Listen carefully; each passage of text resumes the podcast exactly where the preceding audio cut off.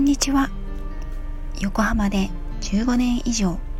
犬の保育園の先生を行っているなおちゃん先生と申します。こちらの番組ではワンちゃんの保育園ペットホテルに携わってきた私がしつけや犬のあるあるペットホテルやトレーナーのお話年齢別のエクササイズやケアのお話などなど今ワンちゃんを飼っていらっしゃる飼い主さん。これから飼いたいなと思われている皆さんにワンちゃんに関する幅広い情報をお届けいたします。また2人の子育てをするワーママとして時には子供と犬仕事とママ業などのお話を10分程度でお話ししていただけたらと思っています。さて第2回目の今回のテーマは2つ。その1犬に保育園って必要なの？その2犬の保育園って何をするの？についてお話ししたいと思います。このお話は私の主観に基づく内容ですのであくまで一個人の意見としてお聞きいただければと思います。テーマその1犬に保育園って必要なの？2回目にしてヘビーな内容になっちゃったなという気持ちなのですが皆さんに私の思いが分かりやすくお伝えできたらいいなと思います。ぶっちゃけてしまうと法律的には犬に義務教育制度はありませんので犬の保育園は必要ありません。じゃあなんで私は15年近くも犬の保育園の先生やトレーナーをやっているのかというとそれが必要だと思うからです。子供には義務教育がありますね。ですがワンちゃんにはありません。時には子供以上に家族で人に近い存在で人の社会と家庭の中で人と一緒に生きていく彼ら。犬たちが人間社会で人と仲良く生きていくためにはということをワンちゃんと飼い主さんの両方に伝える存在が必要ではないかなと思っています。私には子供が2人いるのですが赤ちゃんって本当に最初は何にもわからないんです。夜中中泣いたりトイレ以外で粗相したりいろんなものを口に入れたり大事なものを壊したり何度泣かされたことか。赤ちゃんのことで困った時行政や民間の施設やサポートたくさんのママと赤ちゃんを支援するシステムや情報がありますよね。ワンちゃんをお家に迎えて同じようにトイレができない夜中中泣いてるいろいろなものをかじって壊すというお悩みに直面した方は多くいらっしゃると思います。そんな時誰に相談しますか？ペットショップ獣医さんトリマーさん犬を飼っている犬友さんネットで解決策を探すというのもありますよね。でもそんなお悩みに寄り添って一緒に解決策を探してくれるプロがいたらそんな情報が得られる場所があったら子育てをする親に寄り添う場所や専門の方がいるようにワンちゃんと飼い主さんにとってお互いの理解とコミュニケーションを深めるための存在や場所が必要だなと思うんです。そしてそれを提供できるのが犬の保育園だと私は思っています。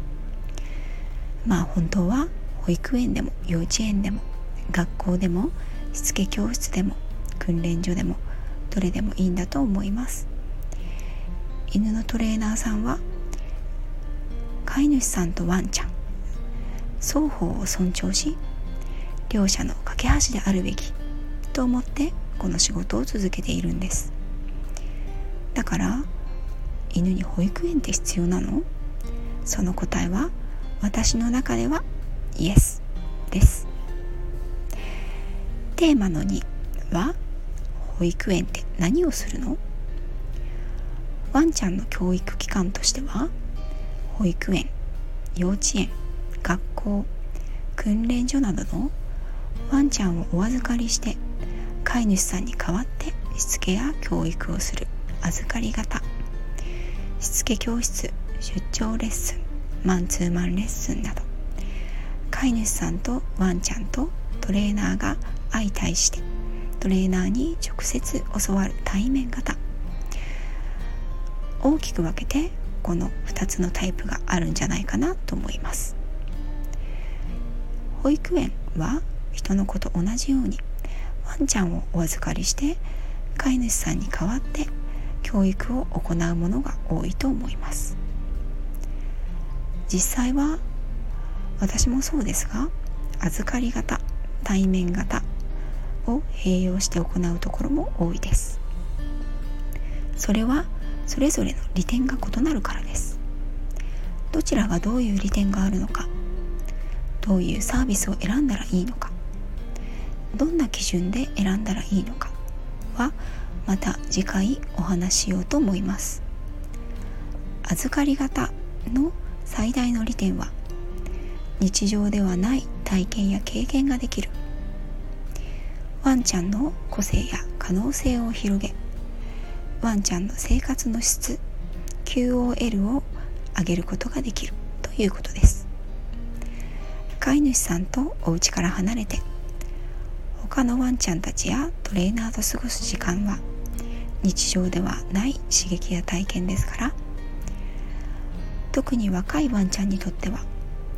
犬と犬とがどう接したらいいのか自分を取り巻く世界の在り方がどうなっているのかという社会科を学ぶ絶好の機会となります。もちろん保育園にもいろいろなタイプや内容がありますので全ては同じではありませんが預かり型のサービス施設ではこの社会科に力を入れているところが多いように思います。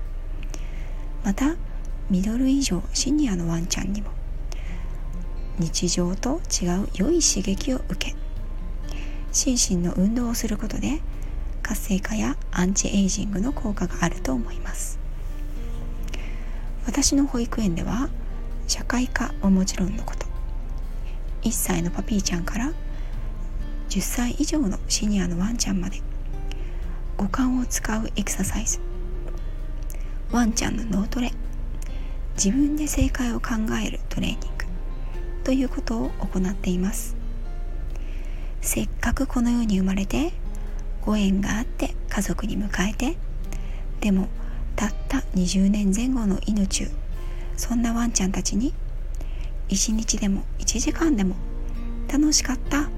て思ってもらいたいからその人生の質を上げられるような場所でありたいと思ってやっています。